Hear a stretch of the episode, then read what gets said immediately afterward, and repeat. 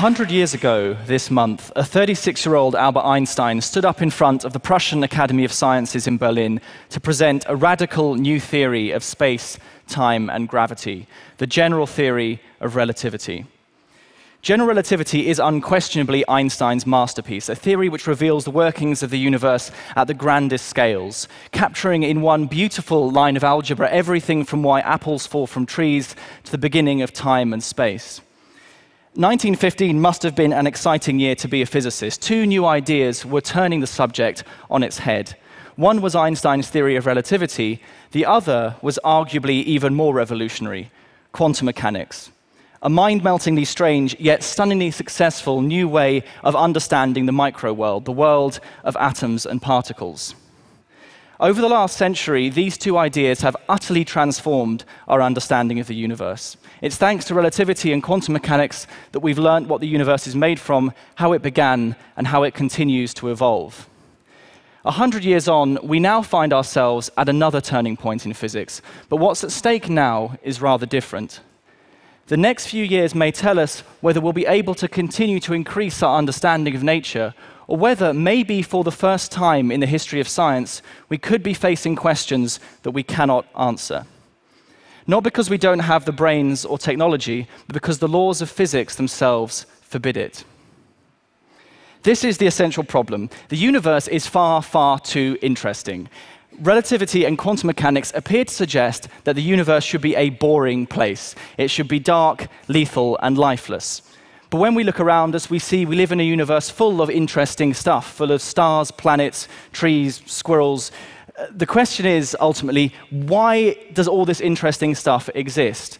Why is there something rather than nothing? This contradiction is the most pressing problem in fundamental physics, and in the next few years, we may find out whether we'll ever be able to solve it. At the heart of this problem are two numbers, two extremely dangerous numbers. These are properties of the universe that we can measure, and they're extremely dangerous because if they were different, even by a tiny bit, then the universe as we know it would not exist. The first of these numbers is associated with a discovery that was made a few kilometers from this hall at CERN, home of this machine, the largest scientific device ever built by the human race, the Large Hadron Collider. The LHC whizzes subatomic particles around a 27 kilometer ring, getting them closer and closer to the speed of light before smashing them into each other inside gigantic particle detectors. On the 4th of July 2012, physicists at CERN announced to the world that they'd spotted a new fundamental particle being created at the violent collisions at the LHC, the Higgs boson.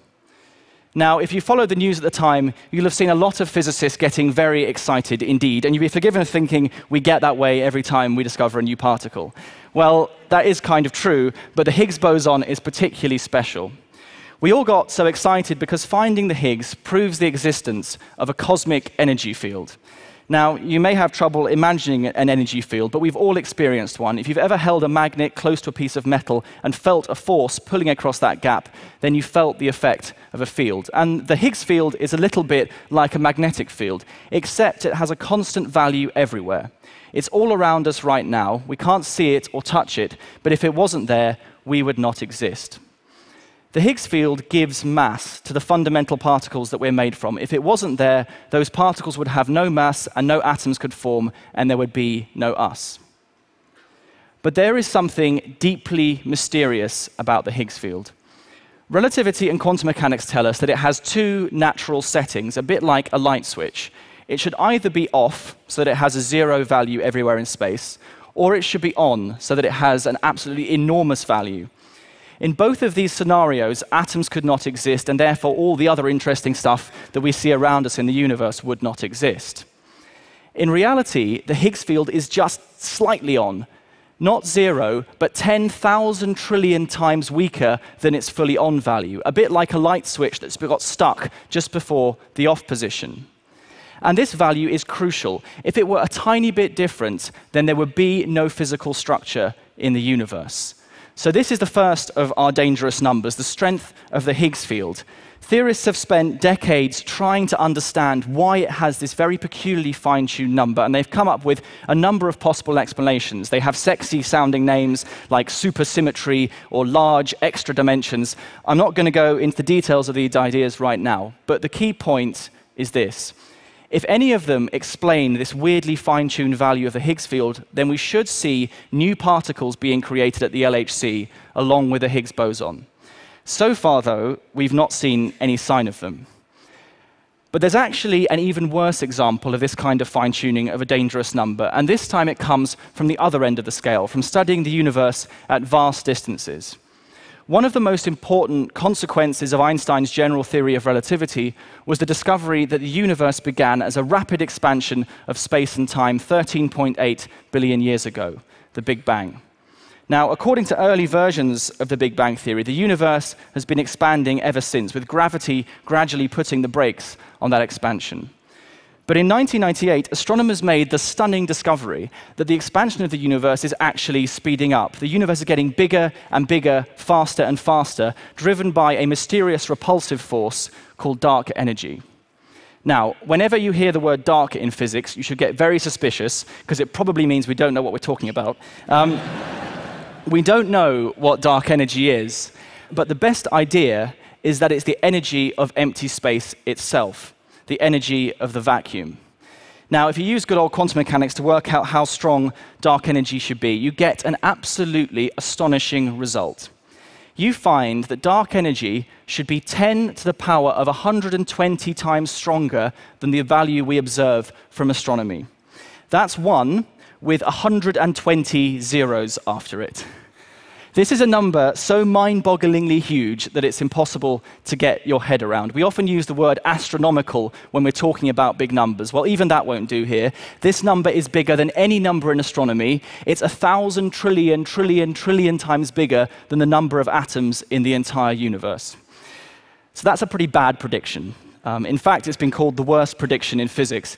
And this is more than just a theoretical curiosity. If dark energy were anywhere near this strong, then the universe would have been torn apart. Stars and galaxies could not form, and we would not be here. So, this is the second of those dangerous numbers, the strength of dark energy. And explaining it requires an even more fantastic level of fine tuning than we saw for the Higgs field. But unlike the Higgs field, this number has no known explanation. The hope was that a complete combination of Einstein's general theory of relativity, which is the theory of the universe at grand scales, with quantum mechanics, the theory of the universe at the small scales, might provide a solution. Einstein himself spent most of his later years on a futile search for a unified theory of physics, and physicists have kept at it ever since. One of the most promising candidates for a unified theory is string theory. And the essential idea is if you could zoom in on the fundamental particles that make up our world, you'd see actually that they're not particles at all, but tiny vibrating strings of energy, with each frequency of vibration corresponding to a different particle, a bit like musical notes on a guitar string. So it's a rather elegant, almost poetic way of looking at the world, but it has one catastrophic problem. It turns out that string theory isn't one theory at all, but a whole collection of theories.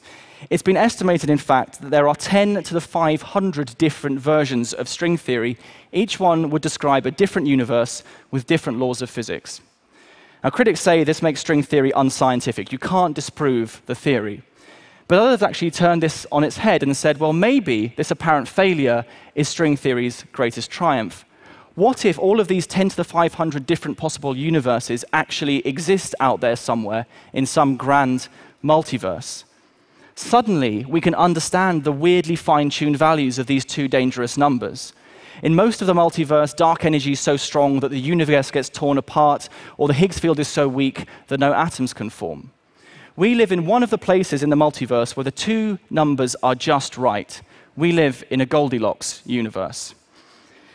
Now, this idea is extremely controversial, and it's easy to see why. If we follow this line of thinking, then we will never be able to answer the question why is there something rather than nothing? In most of the multiverse, there is nothing, and we live in one of the few places where the laws of physics allow there to be something. Even worse, we can't test the idea of the multiverse. We can't access these other universes, so there's no way of knowing whether they're there or not. So we're in an extremely frustrating position. That doesn't mean the multiverse doesn't exist. There are other planets, other stars, other galaxies, so why not other universes? The problem is, it's unlikely we'll ever know for sure. Now, the idea of the multiverse has been around for a while, but in the last few years, we've started to get the first solid hints that this line of reasoning may get borne out. Despite high hopes for the first run of the LHC, what we were looking for there, we were looking for new theories of physics, supersymmetry, or large extra dimensions that could explain this weirdly fine tuned value of the Higgs field. But despite high hopes, the LHC revealed a barren subatomic wilderness populated only by a lonely Higgs boson. Uh, my experiment published paper after paper where we glumly had to conclude that we saw no signs of new physics. The stakes now could not be higher. This summer, the LHC began its second phase of operation with an energy almost double what we achieved in the first run. What particle physicists are all desperately hoping for are signs of new particles, micro black holes, or maybe something totally unexpected emerging from the violent collisions at the Large Hadron Collider. If so, then we can continue this long journey that began 100 years ago with Albert Einstein towards an ever deeper understanding of the laws of nature. But if in two or three years' time, when the LHC switches off again for a second long shutdown, we found nothing but the Higgs boson, then we may be entering a new era in physics. An era where there are weird features of the universe that we cannot explain. An era where we have hints that we live in a multiverse that lies frustratingly forever beyond our reach. An era where we will never be able to answer the question why is there something rather than nothing? Thank you.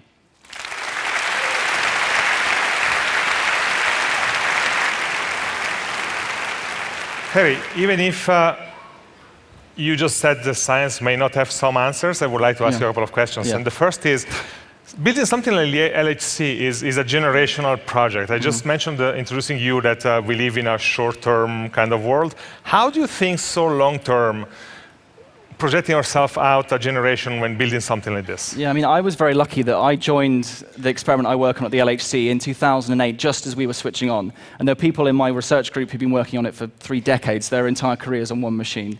So I think the first conversations about the LHC were in 1976 and you kind of start planning the machine without the technology that you know you're going to need to be able to build it. So the computing power did not exist in the early 90s when design work began in earnest.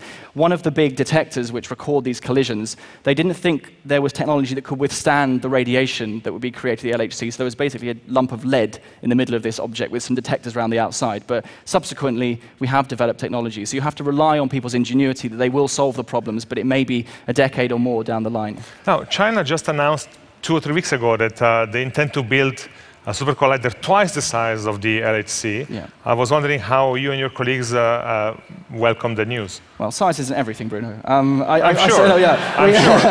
I'm totally sure of that. It sounds funny for a particle physicist to say that. But um, I mean, no, seriously, it, it's great news. So building a machine like the LHC requires countries from all over the world to pool their resources. No one nation can afford to build a machine this large, well, apart from maybe China, because they can mobilize huge amounts of resources, manpower, and money to, to build machines like this. So it's only a good thing. What they're really planning to do is to build a machine that will study the Higgs boson in detail and could give us some clues to whether these new ideas like supersymmetry are really out there. So it's, it's great news for physics, I think. Harry, thank you. Thank you very much.